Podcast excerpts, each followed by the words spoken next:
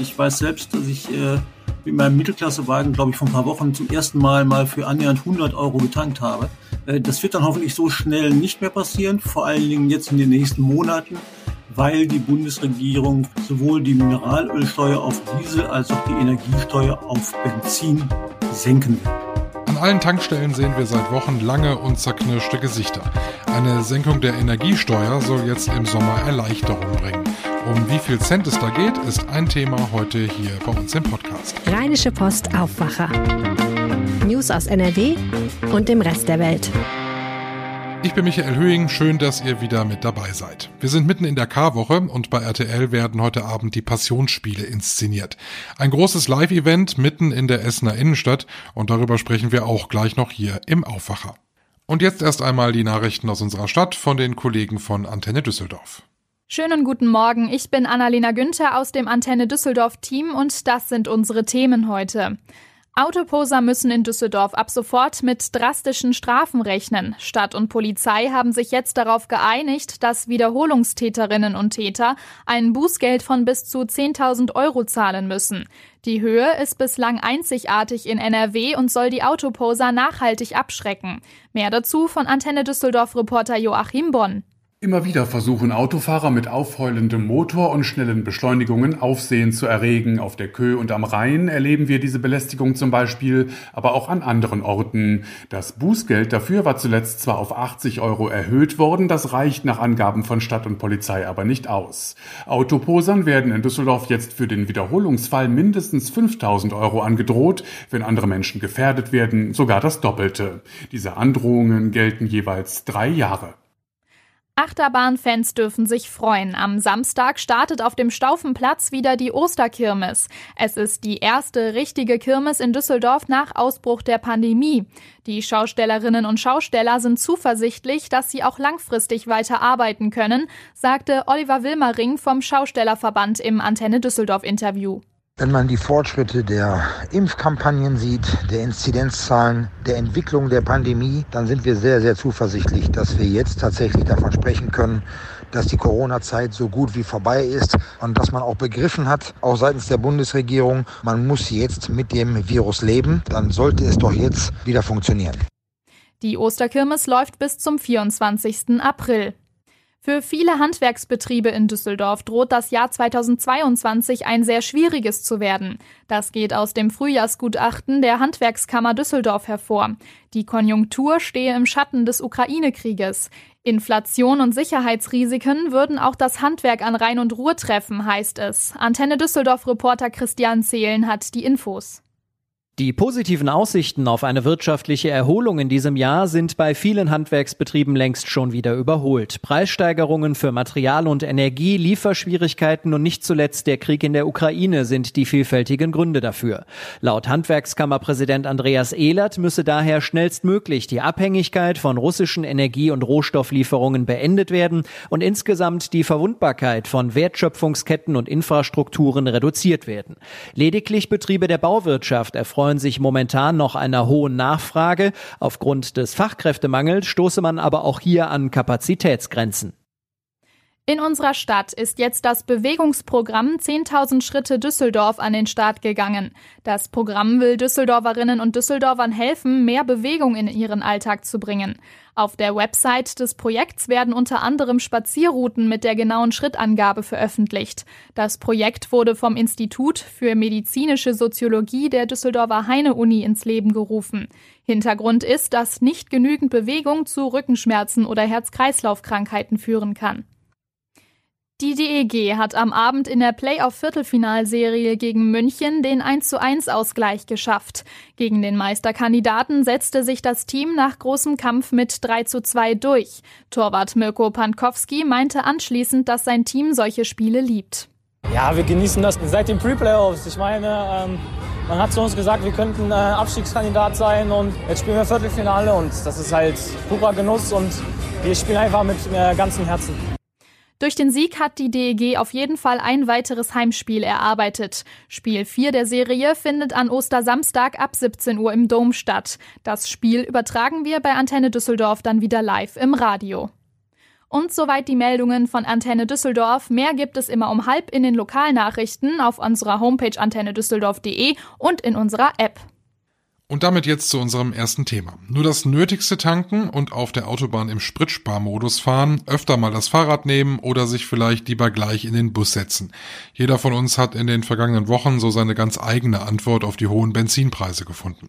Auf die Hilfe vom Staat warten wir jetzt schon mehrere Wochen und außer einem Energiebonus und den Plänen für das 9-Euro-Ticket, die längst noch nicht ausgereift sind, ist es recht still um die Unterstützung geworden.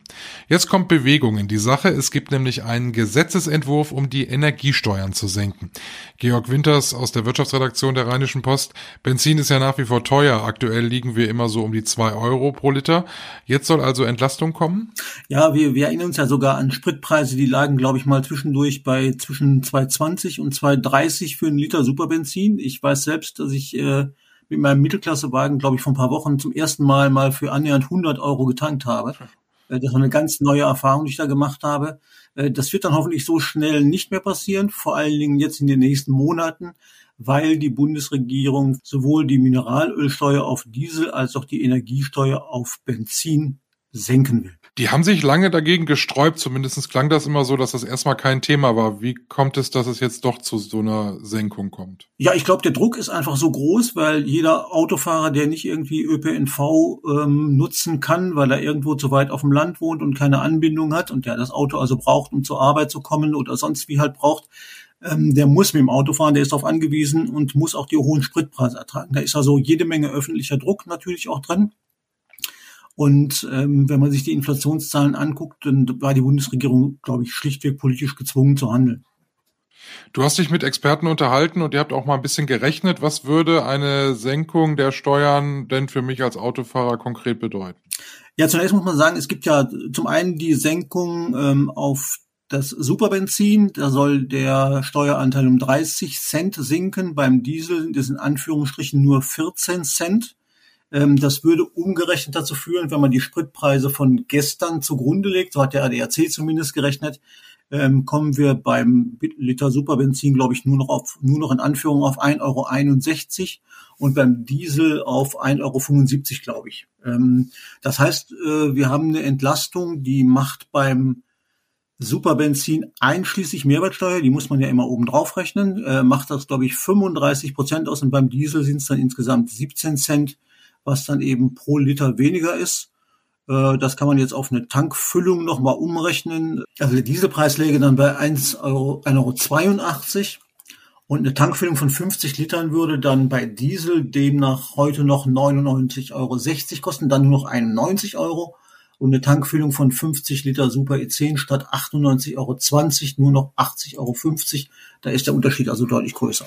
Also da würde man tatsächlich dann äh, deutlich weniger zahlen als äh, jetzt aktuell in den Tankstellen. Weißt du, ob sich das noch lohnen würde, nach Holland zu fahren?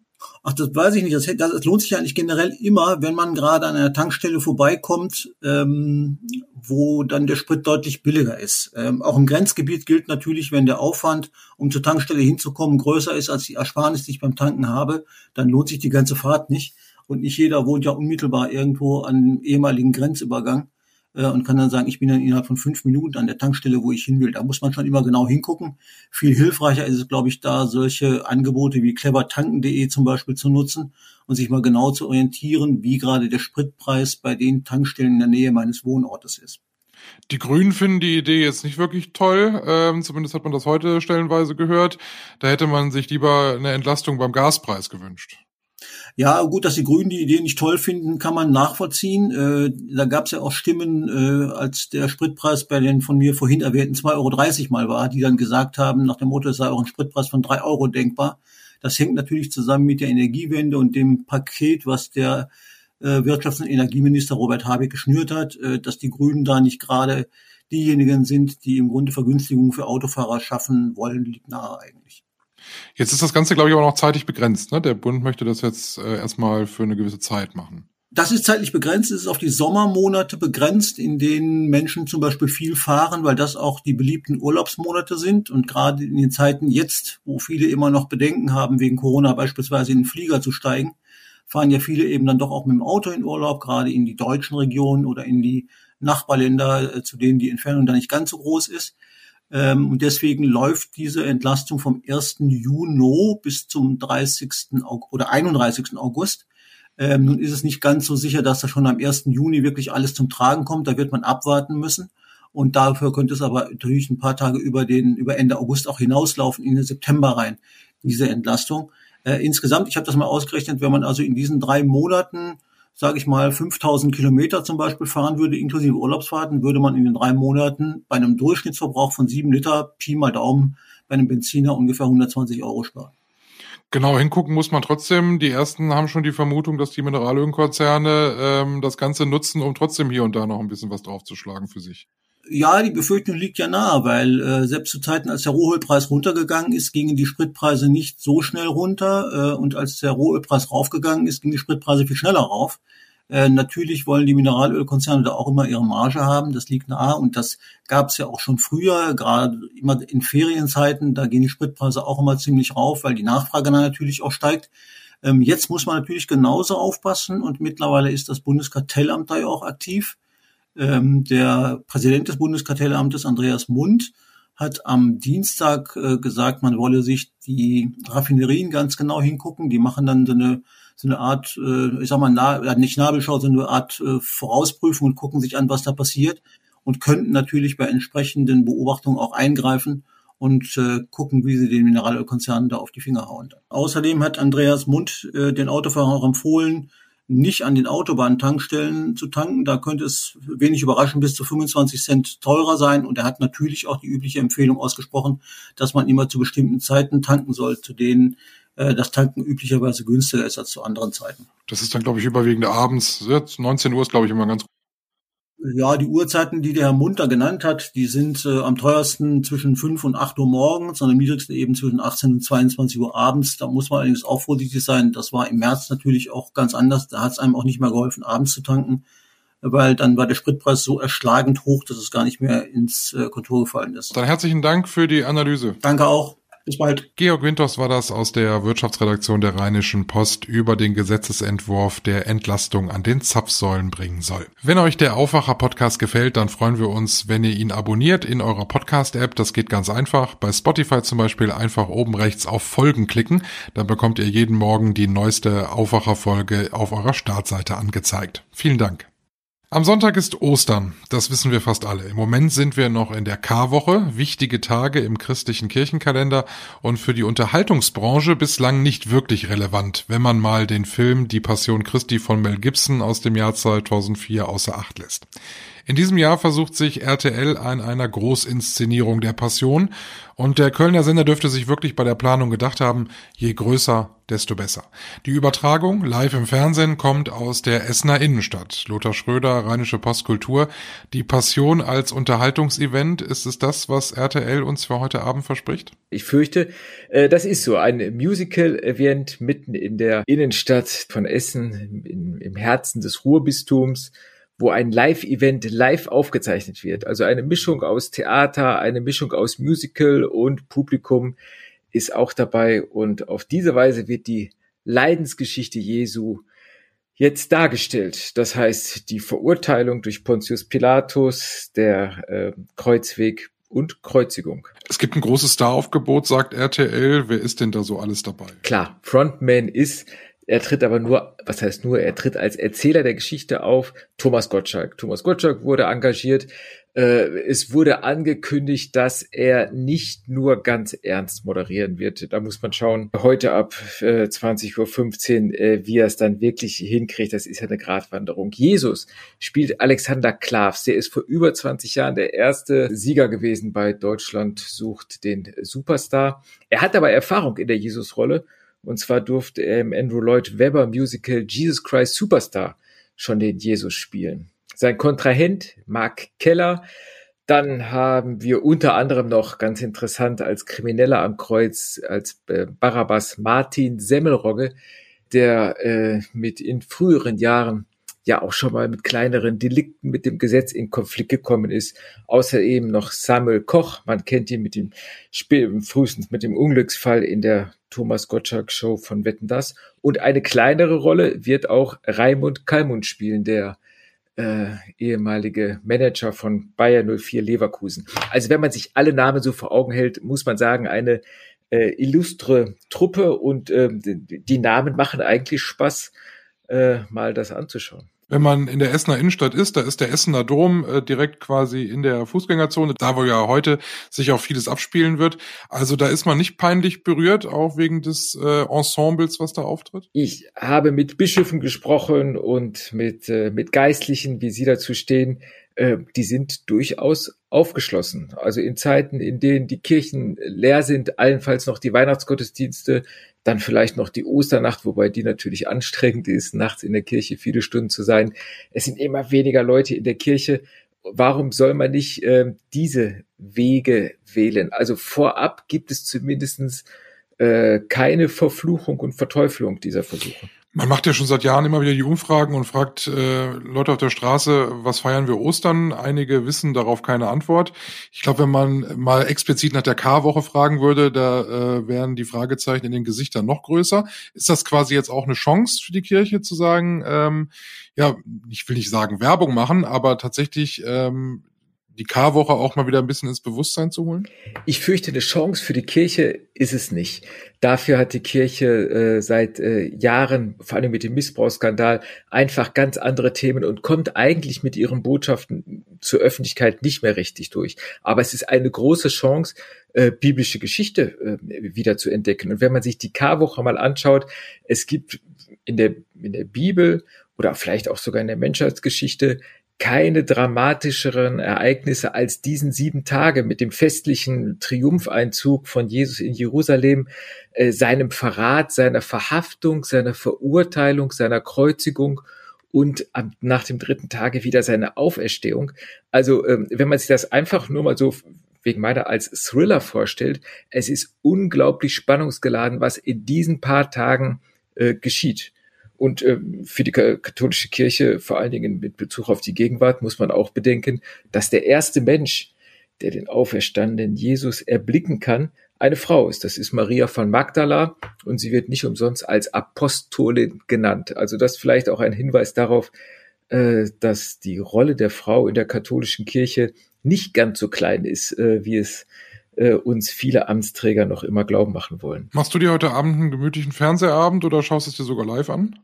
Ähm, ich fürchte, ich werde äh, bequem mir einen gemütlichen Fernseher machen. Ich habe bei RTL nachgefragt, ob es sich lohnt, vor Ort zu sein. Natürlich ist es immer was anderes, das live zu sehen. Aber es gibt viele Einspielungen und Kameras begleiten auch die Prozession mit einem riesigen Lichtkreuz, das durch Essen getragen wird.